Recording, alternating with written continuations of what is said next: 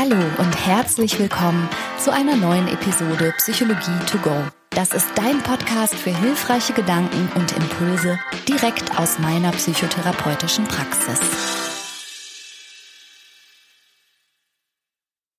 Hallo, herzlich willkommen und vielen Dank fürs Einschalten. Ich bin Franka Ceruti vom Beruf Psychotherapeutin und in diesem Podcast geht es ja im engeren wie auch im weiteren Sinne um das spannende Themengebiet der Psychologie. Und heute soll es mal um eine Art seelischer Schieflage gehen, der niemand von uns, würde ich mal behaupten, entgehen kann. Mein Mann Christian und ich, wir sprechen über Liebeskummer. Und falls du heute zum ersten Mal einschaltest, stelle ich dir auch Christian kurz vor. Er ist Facharzt für Psychiatrie und Psychotherapie und öfter mal hier im Podcast an meiner Seite, immer wenn er Zeit hat. Christian, das Thema Liebeskummer, das kommt ja nicht ganz, ganz zufällig jetzt. Tatsächlich nicht. Ab und zu lünker ich ja mal in unsere Statistiken vom Podcast. Und weißt du, was da aufgefallen ist? Nee. Unsere Folge, die Liebe und ihre apokalyptischen Reiter, ist Mitte Dezember extrem häufig abgerufen worden. In der Folge geht es um ein liebevolles Miteinander und aber auch darum, was Beziehungen gefährdet. Und du hast den Eindruck gewonnen, dass das gerade so in der Vorweihnachtszeit ein brenzliges Thema geworden ist. Unserer Erfahrung nach gibt es in der Vorweihnachtszeit häufig Trennung. Und mhm. das scheint sich auch ähm, ganz allgemein statistisch zu bewahrheiten.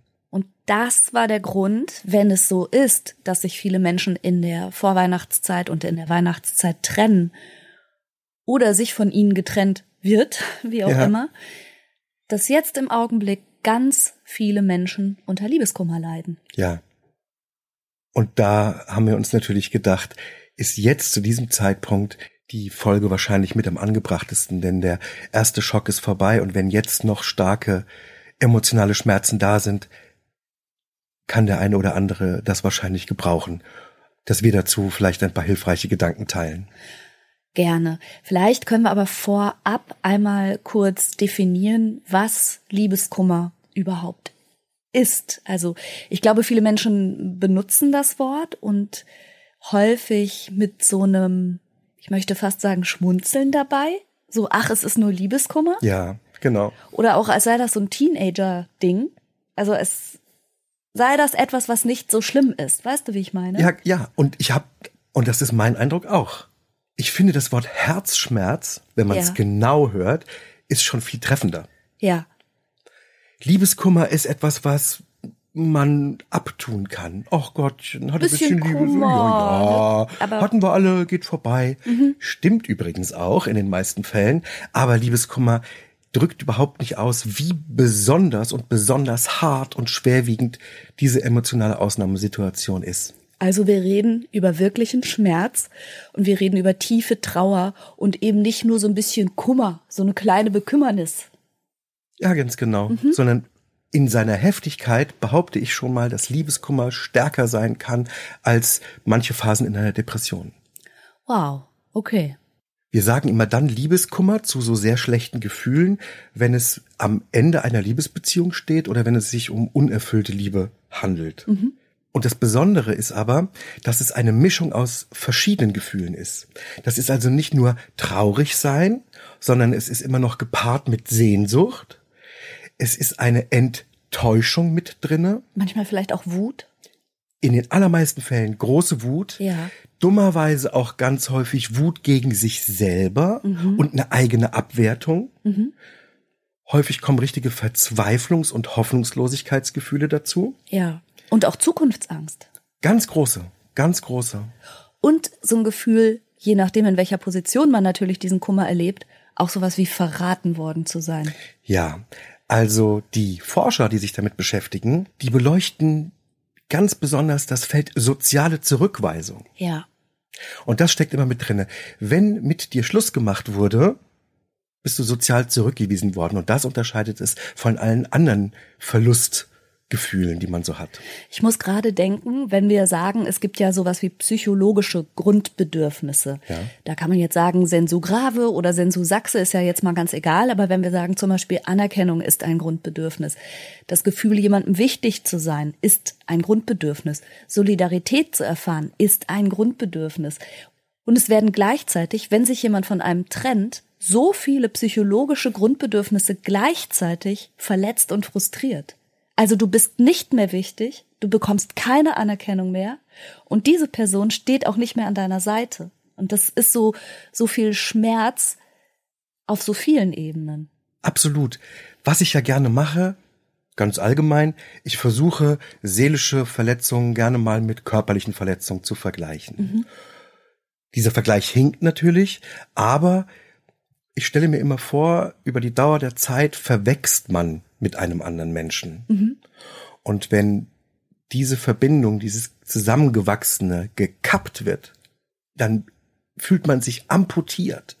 Dir ja. fehlt ein Körperteil und das hinterlässt eine riesige Wunde. Eine riesige Wunde für gewöhnlich. Und vor allen Dingen, wenn du eine Beziehung geführt hast, wo du dich darauf verlassen hast, wenn der andere wie dein Bein war. Ne? Er war eine Stütze für ja. dich ähm, und er hat richtig zu dir gehört. Dieses Gefühl, dass die Identitäten auch ein Stück weit miteinander verschmolzen sind. Und was zurückbleibt, ist eine Wunde und sowas wie rohes Fleisch. Und das ist unfassbar schmerzhaft. Und eben nicht nur ein kleiner Kummer. Genau. Ja, okay. Mhm. Eine Rolle spielt natürlich dabei, wie lange war man zusammen, wie viel gemeinsames Leben, und zwar gar nicht mal abgerechnet in Tagen, sondern gefühlt gemeinsames Leben hat man miteinander verbracht, wie verbunden war man miteinander. Mhm. Und auch wie viel Zukunftsplanung, ganz wichtig, hat man in seinem Kopf vielleicht auch unbewusst gehabt. Das finde ich so mit aus meinem eigenen Erleben einen der schwierigsten Aspekte, weil wenn die andere Person geht, dann geht ja nicht nur die Person an sich, sondern das ganze Leben geht. Weißt du, wie ich meine? Also das ganze ja. gemeinsam geplante Leben geht. Und das ist, als würde man seinen eigenen nächsten Schritt nicht mehr kennen. Wie als würde man plötzlich so eine große, unbekannte Nebelwand vor sich haben, weil man gar nicht mehr weiß, wie wird denn morgen und nächste Woche und nächster Monat und nächstes Jahr? Man weiß es einfach nicht mehr, weil man das vorher gemeinsam geplant hatte. Und da kommt ein Aspekt wieder dazu, den wir ja häufig beobachten in der Psychologie. Ich behaupte ja immer zwei Dinge clashen in unserem Kopf, mit denen kommen wir niemals gut klar. Das ist Identitätsverlust, mhm. wenn mir klar wird, ich bin gar nicht der, der ich dachte, der ich bin. Mhm. Und Kontrollverlust. Ja. Und in diesem Fall hast du wieder beides. Mhm. Wenn deine Identität auch deine Identität mit dem Partner bedeutet, mhm. dann ist das hinüber. Und die Kontrolle, von der du dachtest, du hättest sie für die Zukunft, ist auch hinüber. Ja. Das führt zu einem unfassbaren Fallengefühl. Mit Hilflosigkeit, ja, mit Hilflosigkeit Angst ja, und allem zusammen. Unangenehm.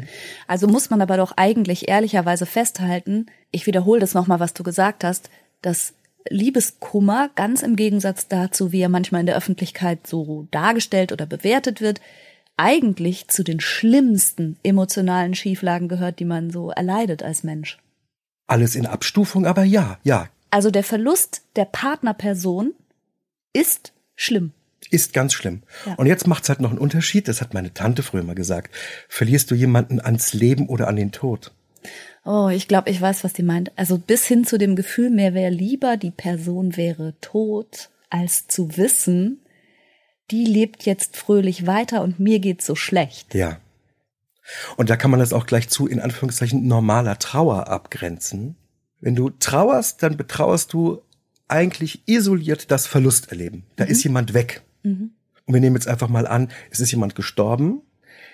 Dann hat das, das hört sich jetzt ganz gemein an, bitte so nicht nehmen. Aber im Gegensatz zu Liebeskummer zwei, drei positivere Aspekte. Nummer eins ist, wenn es nicht plötzlich passiert ist. Dann hattest du Zeit für Abschied? Ja. Mhm. Du hattest Zeit für Abschied und du, du, bist dann sozusagen ein bisschen langsamer hineingeflossen. Du hast schon vorgetrauert. Mhm. Auch schlimme Zeiten, gar keine Frage. Ne? Aber das ist passiert. Dann hast du eine Beerdigung mhm. für gewöhnlich. Das ist ein Abschluss. Dein Gehirn macht das klar. Es geht an der Stelle nicht weiter und es kann sich nicht damit beschäftigen, ach, könnte noch und würde noch und sollte nicht. Diese theoretischen Möglichkeiten, die fallen halt einfach dann weg. Und ich finde, wenn wir über Trauer im Sinne von, von Verlust an den Tod, wie du gerade gesagt hast, wenn wir darüber sprechen, ist das in unserer Gesellschaft auch noch anders ritualisiert. Du hast dann Leute an deiner Seite, die Ja. mit dir trauern. Ja. Es geht ganz vielen Leuten so wie dir und man stützt sich gegenseitig. Jedenfalls ist das vielfach noch so. Während, ja, Liebeskummer, das ist ein Verlust, aber die Person ist noch da. Und die große soziale Unterstützung, die du auf einem Friedhof siehst, Ja. Bei Die einer hast du nicht unbedingt, Nicht ne? unbedingt, ne? Mehrere Aspekte, unter anderem auch, dass die vielen Leute, die mit auf der Beerdigung sind, dir die mentale Unterstützung geben und sagen, ja, da ist eine besondere Person weg. Mhm. Während wenn du einen Partner verloren hast oder dich jemand verlassen hat, dann gibt's immer noch Leute, wenn überhaupt, die dann kommen und sagen, ah, war sowieso ein Idiot. Ja, oder es geht nur noch um die Schuld. Wer war mehr schuld oder so? Also es gibt so ganz viele Gespräche auf seltsamen Ebenen, die vielleicht auch nicht hilfreich sind. Aber der Schmerz und der Verlust steht nicht so im Zentrum und du erfährst nicht automatisch die gleiche Solidarität. So ist es. Ja. ja. Und sozial aufgefangen werden muss man eigentlich nach so einem Verlust. Und Ja. das ist auf so einer Beerdigung viel leichter zu sehen. Mhm, Ne? Dann sind ganz viele Leute, die innerlich mit dir schwingen, emotional mit dir schwingen, die sagen, das war ein netter ähm, oder eine nette und ähm, wir verstehen das, dass du traurig bist. Ja. Also es geht jetzt uns natürlich nicht darum zu sagen, Liebeskummer ist schlimmer als der Verlust eines geliebten Menschen. Aber es soll einfach zeigen, wie kompliziert das ist und dass Liebeskummer sehr tief und sehr schwer sein kann und aber oft die richtige Unterstützung fehlt und die Betroffenen sich häufig sehr alleine und hilflos fühlen. Und wir haben mal ein paar Gedanken zusammengetragen, was in dieser sehr, sehr schweren Lebensphase hilfreich sein könnte. Müssten wir aber vielleicht trotzdem auch noch mal ganz kurz gucken, Christian, woran kann ich denn erkennen, ob ich noch unter Liebeskummer leide oder ob das schon eine Depression geworden ist? Ehrlich, gar nicht so leicht. Nummer eins, Liebeskummer kann zu einer relevanten, schweren Depression werden. Ja. Die Depression ist ja definiert durch bestimmte Kriterien, die erfüllt sein müssen. Im Liebeskummer, im Herzschmerz hat man schon so einige von diesen Kriterien häufig erfüllt. Häufig kommt es zu Appetitverlust. Es gibt häufig eine Antriebslosigkeit. Es gibt eine reduzierte Konzentrationsfähigkeit. Die Stimmung ist natürlich massiv gedrückt. Das Denken ist eingeschränkt.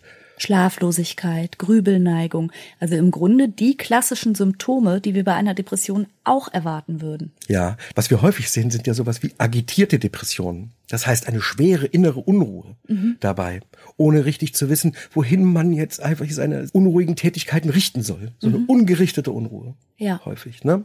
Was im Verlauf dazu kommt, ist das Zeitkriterium.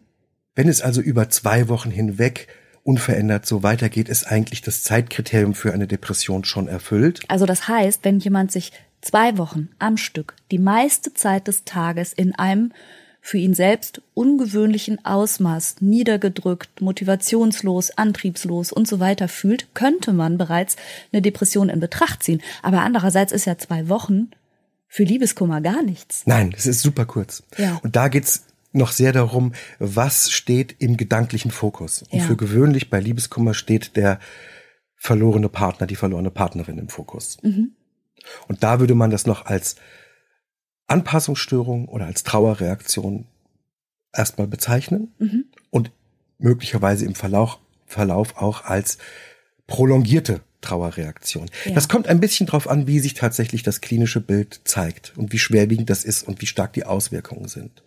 Aber also während Depressionen ohne Anlass sich entwickeln können, können umgekehrt mit dem Anlass des Liebeskummers daraus eine Depression entstehen. Ja, das liegt einfach auch an hirnorganischen Vorgängen, an der Rezeptorendichte bestimmter Dopamin, Noradrenalin und Serotoninrezeptoren, die sich über die Dauer der Zeit unter dem hohen emotionalen Druck einfach verändern.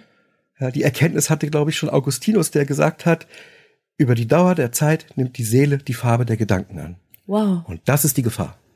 das hat er schön gesagt, der Augustinus.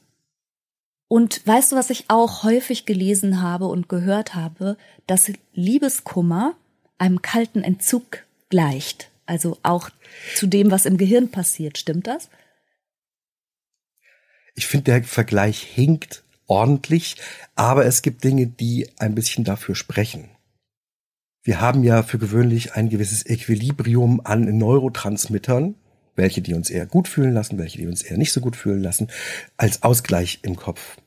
Und wenn dann so etwas Fatales passiert, wie eine Trennung, dann haben wir kein Equilibrium mehr, sondern ein Mangel an den Neurotransmittern, die uns gut fühlen lassen. Da könnte man jetzt sagen, die sind einem entzogen, also ist es Entzug. Ah, mh. Und was häufig passiert ist, dass der Betroffene versucht, über Kontakt mit dem Objekt der Begierde, also der Ex-Partnerin oder dem Ex-Partner, wieder ein bisschen an die guten Neurotransmitter ranzukommen, sich ein bisschen Dopamin zu verschaffen. Und das sind dann so Sachen wie noch einmal drüber reden. Nochmal drücken, nochmal sehen. Wir müssen uns nochmal treffen, ja. Ja. Und das funktioniert dann immer so einen ganz kurzen Moment. Mhm. Nochmal telefonieren, nochmal deine Stimme hören. Mhm, mh. ja, nochmal den Anrufbeantworter abhören, wo die Stimme drauf war. Nochmal am T-Shirt schnuppern. Alles sowas. Mhm. Das funktioniert eben den Moment und somit kann man es auch vergleichen. Dann noch so ein bisschen Droge. Ja. Ja. Ja aller Logik nach verlängert das aber Den das Schmerz. Leid. Ja, mhm. ja, ja. Und insofern ist es durchaus ein Stück weit vergleichbar. Und gibt es eigentlich sowas wie Durchschnittswerte, wie lang Liebeskummer dauert? Also das möchten Leute, glaube ich, immer wissen. Wie, wie schnell komme ich da durch und gibt es eine Abkürzung? Ja, es gibt Durchschnittswerte. Ja? Und ich mache es jetzt mal ganz grob. Ein Jahr. Wirklich? Ja, aber das ist ganz unterschiedlich individuell. Ja. Es hängt sehr von der Art der Beziehung ab. Es hängt davon ab, wer hat Schluss gemacht. Ja, ja. Und für Männer dauert's länger und für Frauen dauert's kürzer. Alles im Durchschnitt nur. Okay. Dafür leiden Frauen etwas intensiver. Also kürzer, aber intensiver. Ja. Und Männer leiden etwas länger. Das kommt möglicherweise dadurch zustande, dass sie auch am Anfang die Phase etwas nach hinten verschieben können.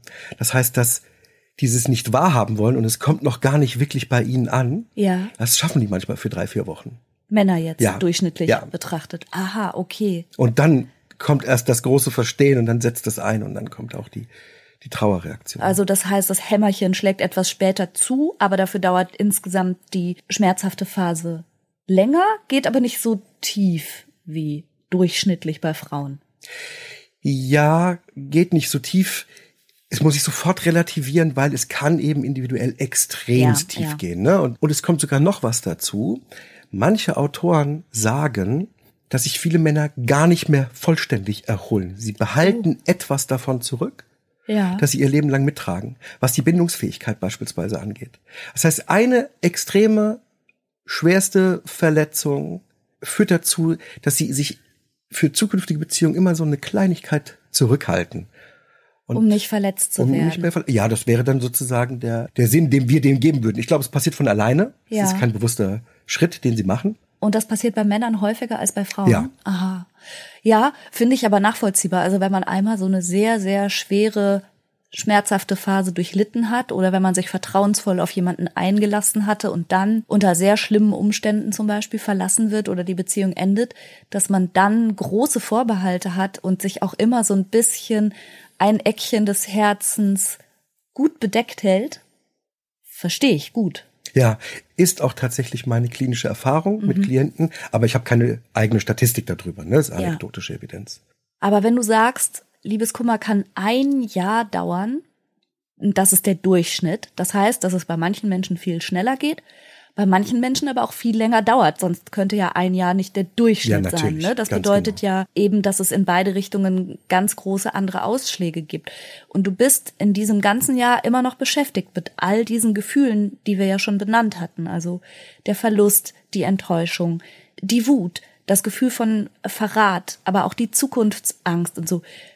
Das heißt ja, du bist einen ganz schön langen Zeitraum emotional echt gebeutelt. Und ich komme noch mal auf die Frage nach der Abkürzung zurück oder eben zu den Möglichkeiten, kann man sich das nicht doch irgendwie erleichtern oder verbessern oder auch, was kann man als Angehöriger oder Freundin oder Freund tun? Das sind die Fragen, die die meisten Leute natürlich umtreiben mhm. weil es alles so schmerzhaft ist. Das ist die Frage nach der Abkürzung, die du am Anfang schon gestellt mhm. hast. Und jetzt sage ich, ja, ja, man kann was tun. Das Problem ist nur, nicht alles hilft jedem. Mhm. Und es gibt keine Garantien. Und man kann das leider statistisch auch nicht so wahnsinnig gut auswerten, weil, wenn ich dir jetzt ein oder zwei gute, hilfreiche Tipps geben würde, und dann dauert es trotzdem bei dir 13, 15 Monate, mhm. Dann kann keiner wissen, ob es nicht ohne die Tipps nicht 18 und 20 Monate gedauert verstehe, hätte. Verstehe, verstehe. Zumal, und das auch vielleicht einleitend nochmal, bevor wir zu den hilfreichen Gedanken kommen, wir haben ja gestern zusammengesessen mit zwei weiteren PsychotherapeutInnen, mit Annika und Hendrik. Und da haben wir im Gespräch ja auch festgestellt, dass wir, und wir waren zu viert, schon extrem verschieden sind. Ja. Einfach von unserem Naturell her und was wir so für Typen sind. Also wir haben uns über unsere eigenen Liebeskummererfahrungen unterhalten. Und da haben wir schon nur zu viert bemerkt, dass wir da jeweils ganz anders ticken. Daher wenn du jetzt gleich unsere Tipps und hilfreichen Gedanken hörst, prüf mal für dich, wenn du gerade in dieser schwierigen Situation bist, was zu dir passt und was du vielleicht hilfreich findest, aber vielleicht auch Bullshit. Das ist total okay. Mein Rat wäre aber, probier alles aus. Mhm. Denn das, was sich vielleicht für dich gut anfühlt und richtig anfühlt, ist nicht zwingend das, was wirklich auch hilfreich ist. Also du meinst sowas wie, was wir ja häufiger schon mal in Podcasts empfehlen, sich manchmal auch ein bisschen kontraintuitiv zu verhalten. Ja, also unbedingt. wenn deine Intuition sagt, ah, jetzt mal wieder unser Lied hören, dann kann es sein, dass es sich in dem Moment für dich wichtig und richtig anfühlt, aber auf die Dauer eher der falsche Tipp wäre. Ja, okay. Gut, also ausprobieren. Ganz kurz mal so, du als Arzt, ist, es klingt vielleicht ein bisschen komisch, aber ich habe gesehen, dass das wirklich häufig gegoogelt wird und deshalb frage ich dich, gibt es gegen Liebeskummer Medikamente? ja. Was? Ja. Was? Um, ja, dann wird die Podcast-Folge ja kurz. Ja, schwierig. Also, was ich immer sage, wir sind Strom und Chemie. Mhm. Und auch unser emotionaler Schmerz entsteht nun mal im Kopf. Und dort werkelt Strom und Chemie. Und wir können Einfluss darauf nehmen. Allerdings, der emotionale Schmerz bei Liebeskummer ist so heftig, dass es tatsächlich nichts gibt, was das akut so richtig wegmachen könnte. Es gibt aber theoretisch Erleichterung. Und hier zwei Optionen. Nummer eins, wenn, und das wäre dann mit einem Fachmenschen abzusprechen, Nummer eins, wenn es sich schon in Richtung Depression entwickelt, mhm. würden Antidepressiva helfen, beziehungsweise ich persönlich hätte keine großen Schwierigkeiten, die in niedriger Dosierung schon mal präventiv aufzuschreiben, denn die Wirkung setzt ja häufig erst nach drei Wochen oder so ein. Mhm. Und wenn das Leid ganz besonders stark ist, wären das wie drei verschwendete Wochen. Auf der anderen Seite kann man natürlich argumentieren, dass Liebeskummer natürlich auch eine universal menschliche, ja, schmerzhafte, aber eben doch auch eine Erfahrung ist, die uns allen im Leben begegnet. Und ich bin mir nicht sicher, ob man die abdämpfen muss. Gleichzeitig will ich auch ganz ehrlich sein, ich bin ja auch Mutter und das gehörte neben unzähligen anderen Sorgenquellen, die man so hat, zu den größten Sorgen, dass ich dachte, wie werden meine Kinder mit ihrem ersten Liebeskummer umgehen. Oh ja. Ne, weil ich immer dachte, boah, werden die das verknusen? Wie, wie wird's denen gehen? Das hat mir schon auch Angst gemacht. Und da bin ich so ein bisschen zwiegespalten, ab welchem Ausmaß man wirklich über medikamentöse Unterstützung dann sprechen würde. Also du sagst, wenn es Richtung Depression geht. Ja, wenn es Richtung Depression mhm. geht oder wenn, und das wissen wir leider auch, es in Richtung Selbstschädigung geht. Also sprich Suizidalität, wenn jemand wirklich seinen Lebensmut verliert durch diese Umstände. Und dann auf einmal derlei Gedanken bekommt. Ja, okay. Ja, da muss man eingreifen. Ja, da muss man dann eingreifen. Ja, auf jeden Fall. Ja, verstehe. Aber du hast von zwei Möglichkeiten gesprochen. Also das wären jetzt Antidepressiva. Was wäre das andere? Ja, wohl nicht Narkose. Nein, aber es geht in die Richtung Schmerzmittel. Man hat versucht, das gut wissenschaftlich zu untersuchen. Liebeskummer beziehungsweise soziale Zurückweisung, indem man Probanden Bilder von Verflossenen hat anschauen lassen, während sie in einem MRT steckten mhm. und hat geguckt, hm, welche Gehirnareale aufleuchten dabei bei dem emotionalen Schmerz. Und dann hat man den Probanden im MRT körperlichen Schmerz zugefügt. Oh, das ist immer herrlich. Diese Studiendesigns immer toll. Und hat geguckt, was da aufleuchtet. Und die Gebiete sind ähnlich. Also das heißt, körperlicher Schmerz lässt im Gehirn fast die gleichen Areale aufleuchten wie der Schmerz, wenn ich eine Ex-Partnerin oder einen Ex-Partner sehe. Liebeskummer ist Schmerz. Liebeskummer ist Schmerz, ja. Wow. Auch Depression ist Schmerz. Okay. Ja, seelischer Schmerz ist, ist Schmerz. Ja, okay. Das, da überhaupt eine Erkenntnis, das sollte man sich klar machen. Aber jetzt warte mal, das ist doch jetzt kein Plädoyer für Schmerzmittelkonsum, will ich hoffen. Funktioniert auch mit den meisten Schmerzmitteln nicht. Ja. Es funktioniert aber mit Paracetamol. Nee. Ja, wahr. Das ist aber eine schwierige Botschaft jetzt hier. Bitte ergänze unbedingt, dass es kein Aufruf ist, jetzt Paracetamol wie Smarties zu essen. Nein, ich halte das sowieso für ein ganz schwieriges Medikament. Ja.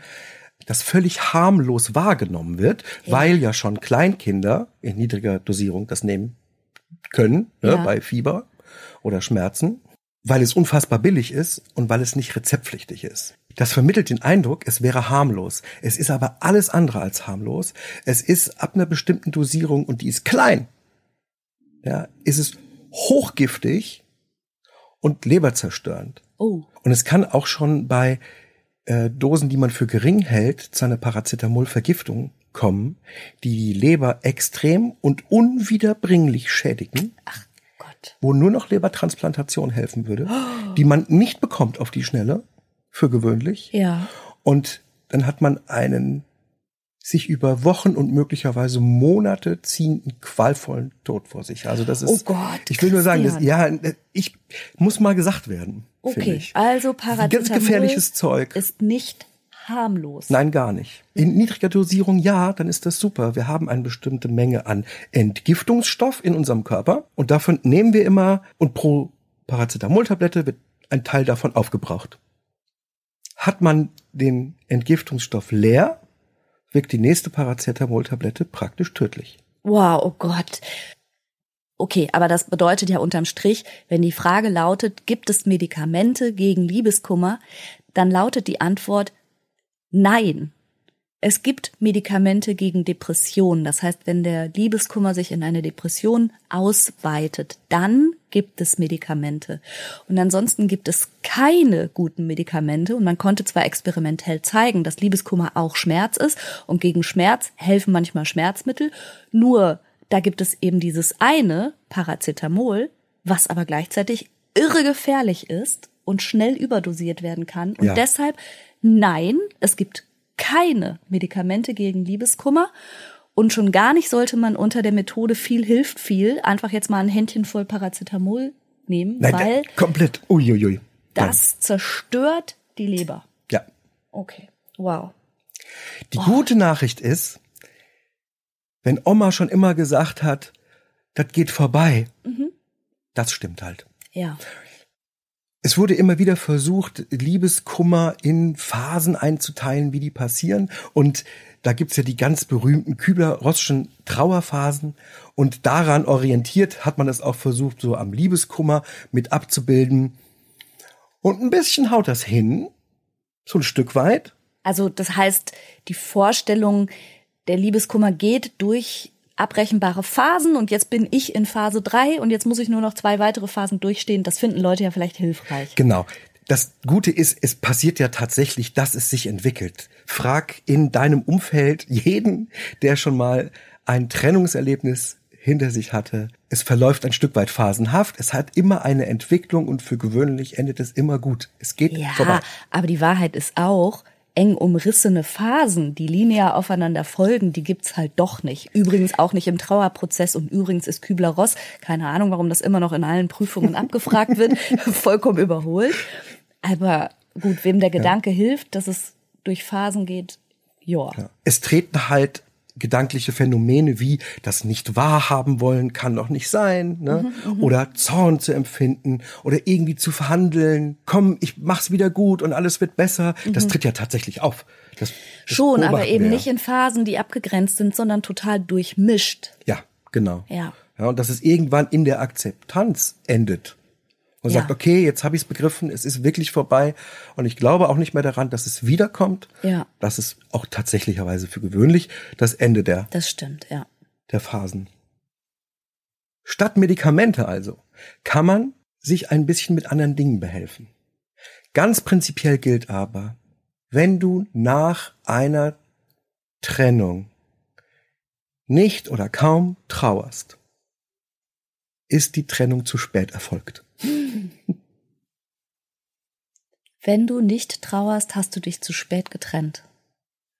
Dann hast du wahrscheinlich schon in deiner Partnerschaft das alles überwunden und hinter dir gelassen und betrauert und hast dann nur den Schlussstrich gezogen. Ja, wer, wer eine Beziehung beendet oder beendet bekommt und ist dann überhaupt nicht traurig, sondern eher gelöst und entlastet, ja. der hat offenbar zu lange gewartet. Ah, verstehe. Hm. Mhm. Dann hätte man es gut vorher machen können schon. Hab ich persönlich auch schon erlebt, ja. Siehst du? Shit. Mhm. Vor allen Dingen für den anderen dann blöd. Weil das ist ja selten gegenseitig, ne? Also wenn zwei Leute sich trennen und beide sind nur froh und nur erleichtert und nur entlastet, da hätten die sich auch gegenseitig viel ersparen können. Aber so ist es ja oft nicht, sondern eine Person fühlt sich so und die andere wird wie vom Blitz getroffen. Das ist übrigens noch das ganz miese. Ja. Ja. Also für den Verlassenen das ganz miese, dieses plötzliche mhm. Entreißen. Mhm. Und so fühlt es sich auch an, als ob dir was abgerissen wird mit ja. all dem Schmerz, der dabei entsteht. Ja. ja. Und weil wir jetzt schon wieder dabei sind, das mit körperlichen Wunden zu vergleichen, kommen wir auch dazu, wie man mit einer körperlichen Wunde umgehen würde. Ja. Kann man manchmal auch mit einer seelischen Wunde umgehen. Damit meine ich, pool doch nicht da drin rum. Schmier doch kein Salz rein. Ja. Mhm. Sehr guter Punkt. Okay, kommen wir zu den Tipps? Ja, bitte. Das heißt, um das direkt aufzugreifen, halt dich fern von allem, was dich jetzt piekt, oder wie würdest du das sagen? Nummer eins steht erstmal über allem, würde ich sagen, und das ist tatsächlich, halte dich fern mhm. von jeglichem Kontakt, wenn es geht. Von allem, was dich mit dieser Beziehung verbindet. Vor allem vom Ex-Partner oder der Ex-Partnerin. Das ist natürlich nicht immer ganz leicht, zum Beispiel wenn gemeinsame Kinder einen verbinden. Da geht's nicht tatsächlich. Ja, aber das heißt, man sollte das nach Möglichkeit die Kontaktpunkte wirklich reduzieren und eben auch nicht, und das ist das Gegenteil von dem, was ganz viele halt machen, Social Media Profile überprüfen, immer wieder den Status im WhatsApp checken, immer wieder anrufen und für jegliche Ideen von lass uns Freunde bleiben, ist es direkt nach der Trennung viel zu früh. Viel zu früh, das mhm. klappt nicht. Das Problem ist, ich habe es am Anfang schon mal erwähnt, dass in einer heftigen emotionalen Ausnahmesituation das Denken und die Ratio nicht mehr so gut funktioniert. Und wir tendieren dazu, echt Quatsch zu machen, den wir im vernünftigen Kopf nie machen würden.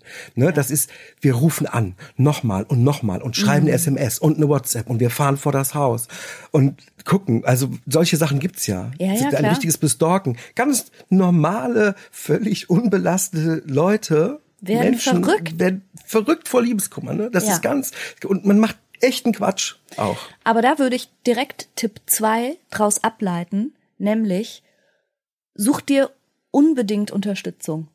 Also such dir Leute, die dich bisschen vor dir selber retten, such dir aber auch Leute, die dir gut tun oder überhaupt Gesellschaft. Jemand da zu haben, einschließlich jemand, der vielleicht mit dir in einem viel zu großen Bett schläft, auf der leeren Seite und sowas. Also einfach jemand, der da ist, kann unglaublich gut tun. Genau.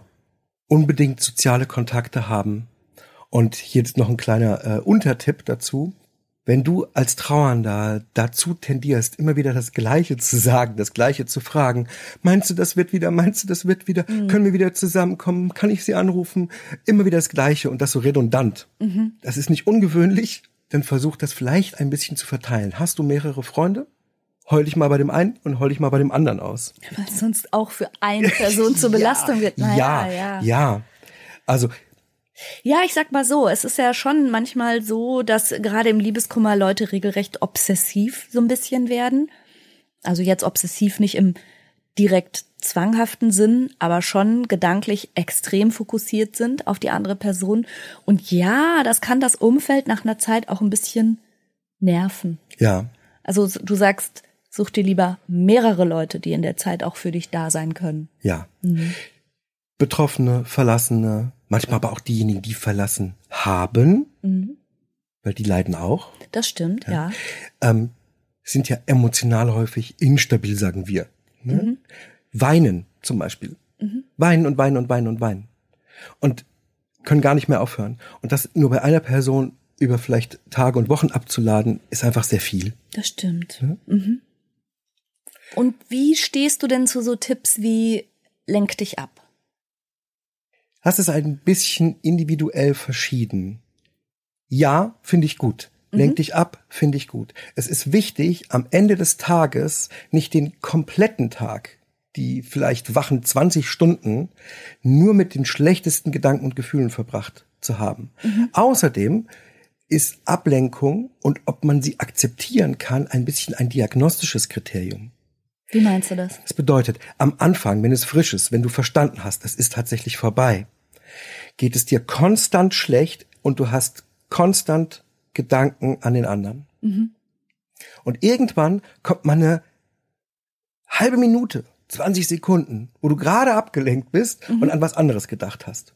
Und fünf Tage später hast du dreimal eine halbe Minute, wo du was anderes gedacht hast. Ja. Und nochmal drei Tage später sind es schon fünfmal eine Minute.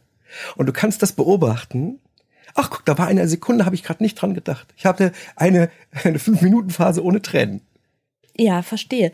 Ich glaube aber auch, dass es Leute gibt, die ganz vom anderen Ende des Spektrums herkommen und auch ganz anders funktionieren. Also funktionieren ist nämlich hier das Stichwort. Es gibt Menschen, die eher Schwierigkeiten haben, also die so sehr in die Ablenkung gehen und so sehr auch weiter ihren Alltag bestreiten und eben funktionieren, ne, auf der Arbeit und für die Kinder und so. Und für die ist dann vielleicht eher der Auftrag, mal minutenweise sich hinzusetzen und den Schmerz überhaupt kommen zu lassen. Weißt du, die machen das Gegenteil. Du ermunterst jetzt quasi zur minutenweise Ablenkung, aber ich glaube, für manche Menschen gilt auch mal minutenweise aus der Ablenkung rauszukommen. Super. Du erzählst doch häufiger mal von dem Grübelstuhl. Ja, Jetzt könnte man sagen, ähm, ein bisschen einen Trauerstuhl zu haben. ja, Und das würde sogar vielleicht für beide passen. Das heißt, sich einen definierten Zeitraum zu nehmen, wo man sagt, jetzt kann ich mal alles rauslassen und trauern. ja, Ich nehme an, das wird ganz am Anfang nicht passieren. Am Anfang ist man so von diesen emotionalen Wellen hin und her geworfen, dass man kaum irgendwas vernünftig machen kann.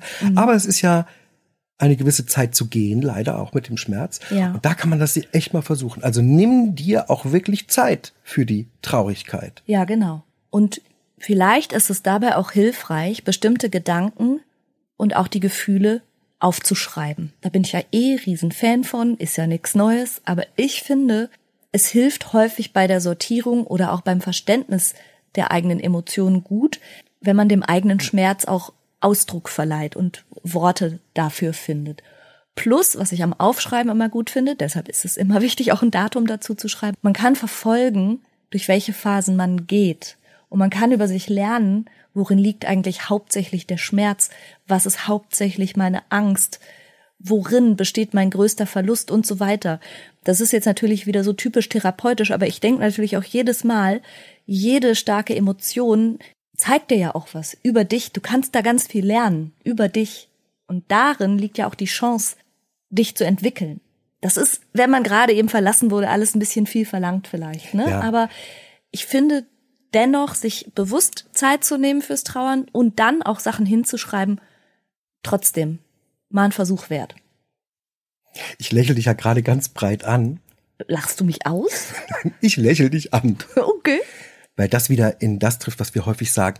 Dinge müssen verwörtert werden. Ja. Das heißt, findest du Worte für das, was du im Herzen und im Bauch fühlst, kannst du das viel besser bearbeiten, als das diffus im geistigen Mundraum rumzurollen wie ein Bonbon. Ja, ehrlich gesagt finde ich Aufschreiben kann einen auch vor so richtig bekloppten Aktionen schützen. Ah ja, super, ja. Ne, also ja, ist es ja so, dass manchmal Leute aus einem äh, Schmerz heraus glauben, durch Racheaktionen oder so, sich selber wieder einen stabileren Stand verschaffen zu können oder ihr eigenes zerstörtes Selbstwertgefühl wieder zu mobilisieren, wenn sie den Wert der anderen Person irgendwie schmälern und so weiter. Also manchmal wird ja Liebeskummer auch sehr destruktiv. Und ich glaube einfach, wenn man bestimmte Sachen sich sehr bewusst macht und sehr ehrlich mit sich ist und sie womöglich auch aufschreibt, dann merkt man vielleicht auch, was man da gerade im Begriff ist zu tun oder worüber man nachdenkt. Und ich würde einfach denken, dass man nicht so viel verbrannte Erde hinterlässt, wenn man so Impulsen direkt stattgibt sondern, sondern wenn man sie, sie erstmal notiert. Ja, ja, Also ne, so Stichwort, nimm dir für alles, was auch immer du vorhast, Zeit und gib dem Raum und guck ehrlich hin. Aber tu's nicht unbedingt. Schreib's erstmal auf und dann such mal Leute, die dich vor dir selber schützen. Unter Umständen oder ja. besprich dich mit denen. Mhm. Dazu kommt auch nochmal der universell wahre Satz. In emotionalen Ausnahmesituationen trifft man keine langfristigen Entscheidungen. Ja. Nichts, was langfristige Konsequenzen haben kann. Ja. Weil du es aber gerade sagst, mit Wut- oder Racheaktion, das bedient ja eben genau dieses andere Feld, das bei Liebeskummer so schwierig ist, und zwar die Kränkung, mhm. die Herabsetzung, die Zurückweisung, äh, die man dadurch erlebt hat. Und das unterscheidet es ja auch so sehr von allen anderen Trauerreaktionen. Und was würden wir sagen? Gibt es denn da Möglichkeiten, diese Herabsetzung irgendwie zu mildern, dieses unangenehme Gefühl? Also vielleicht ist es wichtig, sich bewusst zu machen, dass ganz fantastische Menschen großartig und natürlich wertvoll dennoch nicht gut zueinander passen. Und das sagt eben gar nichts über den Wert der einzelnen Personen aus, sondern eben über die Passung oder Nichtpassung. Ja.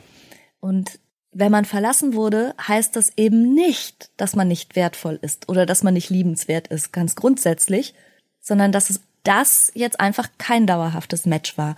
Und ich finde diesen Kränkungsaspekt, den du gerade angesprochen hast, und auch die unguten und destruktiven Impulse, die daraus folgen, einfach aus dem Gefühl heraus, ich muss mich wieder aufrichten, indem ich die andere Person vielleicht zerstöre oder ihr das Leben schwer mache oder das, wie auch immer, neue Glück zum Beispiel kaputt mache oder so. Ich glaube, diese, diese Gedanken und diese Impulse kennen alle. Aber da finde ich, ist es ganz wichtig, dass man sich da bremst. Also gerade auch, wir haben gesagt, Trennung ist dann schwierig, wenn man zum Beispiel gemeinsame Kinder hat. Und diese Rosenkriege, die aus der eigenen Kränkung erwachsen, die finde ich so schlimm. Oder dieser Impuls, der dann passiert, ähm, die eigene Liebe ist kaputt gegangen, okay, und die eigene Beziehung existiert nicht mehr, aber dadurch gleich noch andere Beziehungen, zum Beispiel die Beziehung der Kinder zu ihrer Mutter oder zu ihrem Vater, jeweils dem anderen Kontakt, auch zerstören zu wollen aus so einem wütenden Impuls heraus, das finde ich total schwierig. Und auch da braucht man nicht Leute, die einen da noch befeuern, Öl ins Feuer gießen und solidarisch sagen, jawohl, den machen wir fertig oder die machen wir fertig, sondern die einen darin stützen, zu akzeptieren, dass man selber eine Beziehung verloren hat, aber dass das nicht einen berechtigt, andere Beziehungen zu zerstören wenn man sich so allgemeine, ein bisschen generische Tipps zu Liebeskummerbewältigung äh, anhört, dann kommt ja meistens, es nützt nichts, irgendwelche neuen Liebschaften schnell einzugehen. Und soll ich mal ganz ehrlich sein? Mhm. Na klar nützt das was. Also, denn. Ja, gut, aber, aber da muss man natürlich transparent sein und fair, ne? Und nicht sagen, du bist meine ganz große Liebe, sondern dann schon auch mit offenen Karten spielen und sagen, du bist gerade meine Ablenkung. Ja, genau. Also, und, ja. also, wer sich sehr zurückgesetzt fühlt und am eigenen Wert und der eigenen Attraktivität zweifelt, dem hilft das durchaus, wenn er einen erfolgreichen Flirt hat. Ja, aber ich glaube, der, der, das warum da immer so vorgewarnt wird. Es gibt ja diesen Spruch, hurt people, hurt people. Ja, oh, ja also ja, ja. verletzte Menschen verletzen Menschen. Und die Gefahr ist natürlich groß, dass wenn du aus dieser geschwächten Position und du fühlst dich eben wie rohes Fleisch, wie frisch amputiert, was weiß ich, und dann Gehst du unter Vorspiegelung falscher Tatsachen eine neue Beziehung ein und die neue Person weiß das vielleicht gar nicht, da kann dann wieder so viel Leid draus erwachsen. Das ist natürlich nicht schön. Ja. Ein erfolgreicher Flirt, klar, why not? Wer in seiner Verletzung und in seiner, seinem Gefühl, ich bin rohes Fleisch, rausgeht und einen Flirt sucht, muss sich dessen bewusst sein, dass wenn das nicht funktioniert und er da Zurückweisung bekommt, die noch schwerer wiegt. Hm. Das ist ein bisschen die Gefahr dabei. Also mhm. ja, es würde die narzisstische Hebung, sagt man, wenn das klappt, mhm. würde das äh, befördern. Aber eine Zurückweisung wäre extra schlimm. Mhm. Muss man wissen. Ja, also vielleicht steigt man kurz aus aus dem Dating-Game und nimmt sich erstmal die Zeit, die es braucht, um sich selber wieder ein bisschen aufgerichtet zu haben. Was man noch tun kann, und das ist ein bisschen kontraintuitiv, und wir hatten das ähm, in einer anderen Podcast-Folge, in einem anderen Zusammenhang schon mal erwähnt, anderen helfen. Mhm. So man es denn hinbekommt, ist die Hilfe an anderen oder ähnliche Gespräche in Selbsthilfegruppen zum Beispiel ganz ausgesprochen hilfreich fürs eigene Ego, fürs eigene Gefühl und hilft ein bisschen Abstand auch zu nehmen, sich ein bisschen mit Abstand zu betrachten. Ganz interessant, da haben wir übrigens eine E-Mail zu bekommen. Uns hat eine Hörerin geschrieben, dass sie nach einer sehr schwierigen Lebenssituation sich einem Ehrenamt gewidmet hat, was ihr ausgesprochen gut tut. Und sie bekommt manchmal die Rückmeldung, Mensch, du brauchst doch deine Kraft für dich selbst und kümmere dich doch um dich und nutzt doch deine Energie für dich selbst und trifft so ein bisschen auf Unverständnis. Und sie sagt aber, dass sie ganz froh war, von uns zu hören, dass das nachgewiesenermaßen so ist, dass sich um andere zu kümmern einem auch selber hilft. Und das trifft eben für Liebeskummer auch zu. Wenn du kannst, versuch ein bisschen Aufmerksamkeit auf andere zu richten und guck mal, ob dir das hilft. Vielleicht auch nicht, aber probier's aus. Hab eine realistische Erwartungshaltung. Dieses schlimme Gefühl ist nächste Woche und auch in vier Wochen noch nicht komplett weg. Nee, gar nicht. Also und, und vor allen Dingen nicht nur nicht in vier Wochen, sondern was wir ja auch im therapeutischen Prozess häufig richtig vorbereiten müssen, das sind die beschissenen Momente, die kommen werden. Das hat Annika gestern gesagt, ne? Ne, genau, der erste Geburtstag allein. Das erste Mal Weihnachten ohne die Partnerin oder den Partner. Urlaub, der geplant war, der jetzt nicht stattfindet oder nicht so stattfindet. Lieblingsorte, die verbrannt sind und so weiter. Ja. Also es wird über das ganze nächste Jahr hinweg und noch länger immer beschissene erste Male geben. Immer. Ja. Und da muss man auch vorbereitet sein. Und weil du gerade besondere Orte erwähnst, da habe ich noch was. Wenn du nicht drumrum kommst. Mhm. Wir haben ja gesagt, man möge sich möglichst wenig Kontaktfläche erhalten. Ja. Wenn du aber zum Beispiel immer auf dem Weg zur Arbeit am Lieblingsrestaurant vorbeifahren musst mhm. und jedes Mal macht es dir einen Stich ins Herz, versuch das zu überschreiben. Das heißt, veranstalte in diesem Restaurant mit Freunden eine wilde Feier oder so. Mhm. Geh mit jemand anders dorthin. Mach es zu etwas Besonderem, was stark im Gedächtnis bleibt. Das kann helfen, dass du diesen Ort nicht nur mehr als den romantischen gemeinsamen Ort abspeicherst, sondern als Ort halt als einfach. Ort, als ne? Ort, wo, wo die coolen Sachen passiert sind. Stimmt. Und sowas passiert ja manchmal auch von alleine. Also vielleicht hattet ihr ja gemeinsam als Paar ein Lied, einen Song, den ihr gemeinsam gerne gehört habt und irgendwann, viel später, läuft er im Radio und du summst mit und realisierst dann erst, ach, das war mal so ein emotionales Lied und jetzt ist es einfach nur noch irgendein Song im Radio. Also manchmal passiert es auch von alleine, dass, dass Dinge, die eine große emotionale Bedeutung hatten, die einfach verlieren. Aber man kann das sicherlich auch ein bisschen vorantreiben, indem man so eine Art Reframing machst, wie du es gerade vorschlägst. Und in dem Zusammenhang noch was. Halte dich von besonders guten Gerüchen fern. Was ich damit meine, das ist, wir wissen ja, dass Gerüche eine ganz, ganz direkte Verbindung in unser Gehirn haben. Ja. Nervus olfactorius, der erste Hirnnerv, der älteste, sozusagen der älteste Hirnteil, der sich beim Menschen entwickelt hat. Und er hat eine ganz starke Verbindung zu Emotionen. Und ich weiß nicht, ob du das kennst. Manchmal, wenn du etwas Besonderes riechst aus deiner Vergangenheit, bist du ganz hineinversetzt, emotional komplett hineinversetzt in die damalige Situation.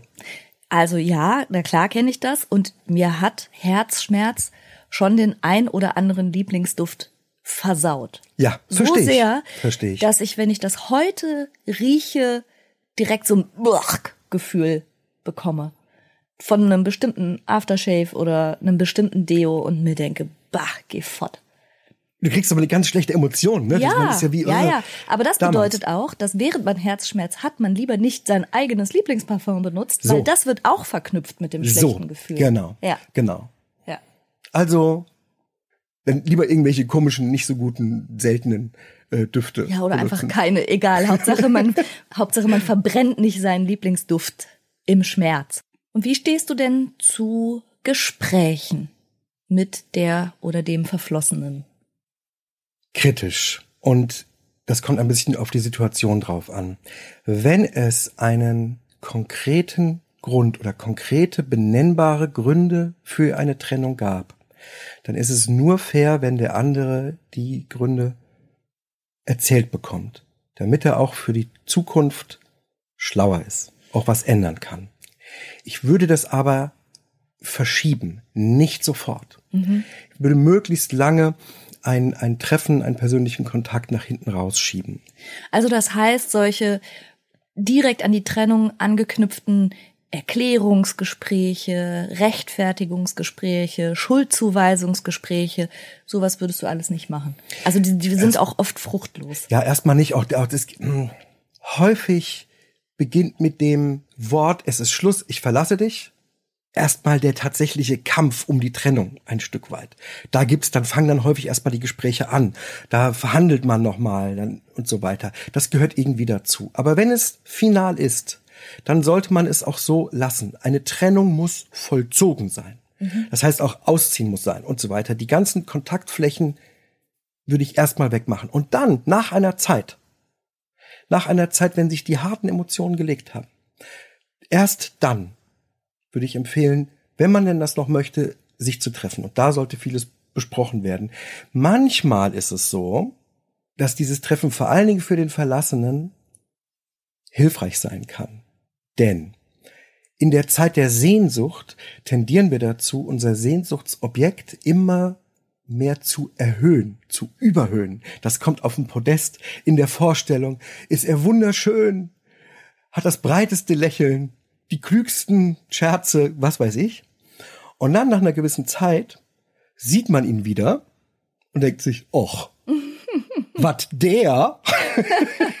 Weder schön noch breite Schultern Noch und besonders schlau. schlau er auch nicht. Was hab Ja. ich mir denn dabei gedacht? Ja, und aber das gilt gilt natürlich umgekehrt ganz genauso. Wenn du sehr verletzt bist, sehr gekränkt, dann denkst du vielleicht auch, der letzte Mensch, unmöglich, so hartherzig und hat mich auch nie verdient und schreibst dem alles Böse zu. Und das stimmt ja genauso wenig. Genau. Und dafür ist das durchaus nochmal hilfreich. Also Ja. das ist keine pauschale Aussage, die ich da treffen kann. Aber in vielen Fällen ist ein späteres Treffen durchaus nochmal hilfreich. Ja. Allerdings möchte ich auch dazu nochmal sagen, wer hofft, in so einem Treffen die Erklärung zu bekommen, die man dann auch ohne Probleme akzeptieren kann, so als gäbe es so diesen einen Satz, der sagt, ach so, deshalb hast du dich von mir getrennt, verstehe. Das gibt's halt oft auch nicht. Für gewöhnlich nicht, nein. Ne, da gehört auch ein bisschen Akzeptanz dazu, dass ja Liebe und Verbundenheit nun mal ein Gefühl ist, das hat keinen Ein- oder Ausschalter und folgt auch nicht immer einer abrechenbaren Logik oder einer Erklärung. Und manchmal sind solche Gespräche auch ganz unbefriedigend, weil man eben keine Erklärung bekommt, die man akzeptieren kann oder nicht die eine Verhaltensweise oder so, die man ändern könnte, sondern jemand anders sagt vielleicht einfach, ja, es hat für mich nicht gepasst oder ich war nicht mehr verliebt oder so. Und das ist dann manchmal nicht so erhellend oder befriedigend, dieses Erklärungsgespräch, wie man das gerne hätte. Stimmt genau. Ganz häufig werden wir von Angehörigen gefragt, wie man denn helfen kann, weil gerade jemand sehr leidet. Häufig auch unter Liebeskummer.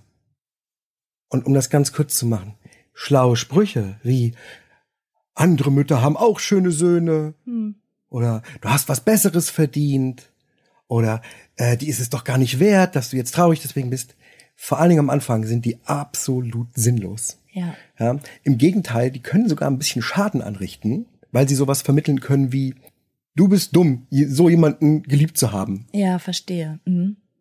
Ja, also das heißt, diese, diese Sprüche, die einen eigentlich stärken sollen, vermitteln eher sowas wie, was bist du für ein Depp, so traurig zu sein. So, ein bisschen, Ja, ne? okay. auch die Anspruchshaltung oder auch Sprüche, die typisch für Ratschläge für Menschen mit Depressionen sind. Stürz dich in die Arbeit. Hm. Lach doch mal wieder.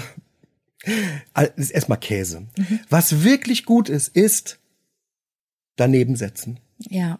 Setz dich daneben, halte deinen Freund, deine Freundin, deine Angehörigen aus in seiner Trauer. Ja, also Ja. Traurigkeit, Verzweiflung, Wut und alles, was da ist, zu validieren, ist eigentlich eher der Auftrag. Manchmal aber auch eben, wie gesagt, von bestimmten destruktiven Aktionen abzuhalten. Da ist man nicht die bessere Freundin oder der bessere Freund, äh, weil man gemeinsam jetzt das Auto demoliert. Also so weit würde ich jetzt nicht gehen. Im dabei bleiben. Eher, eher ist Also es da- sinnvoll, das ein bisschen in, ähm, als Angehöriger oder Freund äh, im Rahmen zu halten. Das bedeutet, solche Aktionen zu verhindern, aber auch zu gucken, dass der Leidende gerade nicht abstürzt, weil er seine Rechnung nicht bezahlt, weil er es nicht mehr hinbekommt, seine Bude aufzuräumen. Also ein bisschen darauf gucken, dass die Rahmenbedingungen des Lebens noch weiterlaufen. Ja, und wo wir gerade schon über so destruktive Aktionen gesprochen haben, komme ich auch nochmal zurück auf selbstzerstörerische Aktionen. Also klar ist, dass Menschen in dieser extremen Ausnahmesituation ihres Lebens manchmal ganz selbstschädigende Sachen machen. Das geht los mit viel zu viel Alkohol zu konsumieren, sich auf halsbrecherische Beziehungen oder auch Sexualkontakte einzulassen und so weiter. Und auch da kann man als angehörige Person vielleicht ein bisschen ein Auge drauf haben und dabei helfen, Unterstützung zu finden. Ganz zum Abschluss. Franka, du sagst so häufig, wenn zwei Menschen sich trennen, haben vier Menschen die Chance, glücklich zu werden. Ja, das stimmt. Und das ist, was wir tatsächlich beobachten. Man geht aus einer Beziehung für gewöhnlich immer als besserer neuer Beziehungspartner raus. Ja, idealerweise läuft das so, das stimmt, dass man, wenn man ehrlich zu sich selber ist, wenn es am Ende gelingt, nicht nur wilde Schuldzuweisungen um sich zu werfen, sondern auch den eigenen Anteil mit zu beleuchten und Erfahrung daraus ziehen zu wollen, dann kann einen das tatsächlich zum besseren Beziehungsmenschen machen. Das entspricht auch völlig meiner Erfahrung. Einen persönlichen letzten Filmtipp habe ich noch Ach, als Endpunkt und Bonus. ja? Ja, und zwar der Film Swingers. Das geht, der Filmtitel lässt anderes vermuten, aber es geht tatsächlich um einen jungen Mann, der verlassen wird und dessen Freunde ihn da versuchen aufzufangen und er bildet ausgezeichnet ab, wie Trennungssituationen ganz häufig verlaufen. Er ist eher ein bisschen leicht und er ist auch ein bisschen schwer und er ist vor allen Dingen, fand ich, war sehr klug Okay, schön. der ist uralt, von 1996 und mit den damals noch relativ unbekannten Schauspielern Vince Vaughn und John Favreau und äh, Heather Graham hat auch mitgespielt. Okay, kann man ja mal in der Mediathek gucken oder wo man den halt finden kann. Ich möchte am Schluss noch darauf hinweisen, dass sollte es dir im Moment gerade richtig schlecht gehen, dann posten wir unter diese Podcast-Folge Telefonnummern und Internetadressen, wo du dich hinwenden kannst in deiner akuten Not. Und ich möchte einfach nochmal unterstreichen, was Oma auch schon immer gesagt hat, nichts bleibt so schlimm, wie es jetzt ist. Das ist eine Wahrheit und ein Versprechen. Und da darfst du dich drauf verlassen. Wir wünschen dir, falls du gerade in sowas drin steckst, viel Kraft, Geduld, die Fähigkeit zum Aushalten und über die Dauer der Zeit und allen drumherum die Freude am Besserwerden. Und den Mut, nach Hilfe zu fragen und um Hilfe zu bitten, wenn du sie brauchst. Wir hören uns nächste Woche wieder, wahrscheinlich dann ohne Christian, weil auch die Weihnachtszeit hat ja mal ein Ende. Der Mann hat doch Verpflichtungen. Also, wir hören uns, wenn du magst, sehr gerne nächsten Sonntag wieder. Bis dann. Tschüss.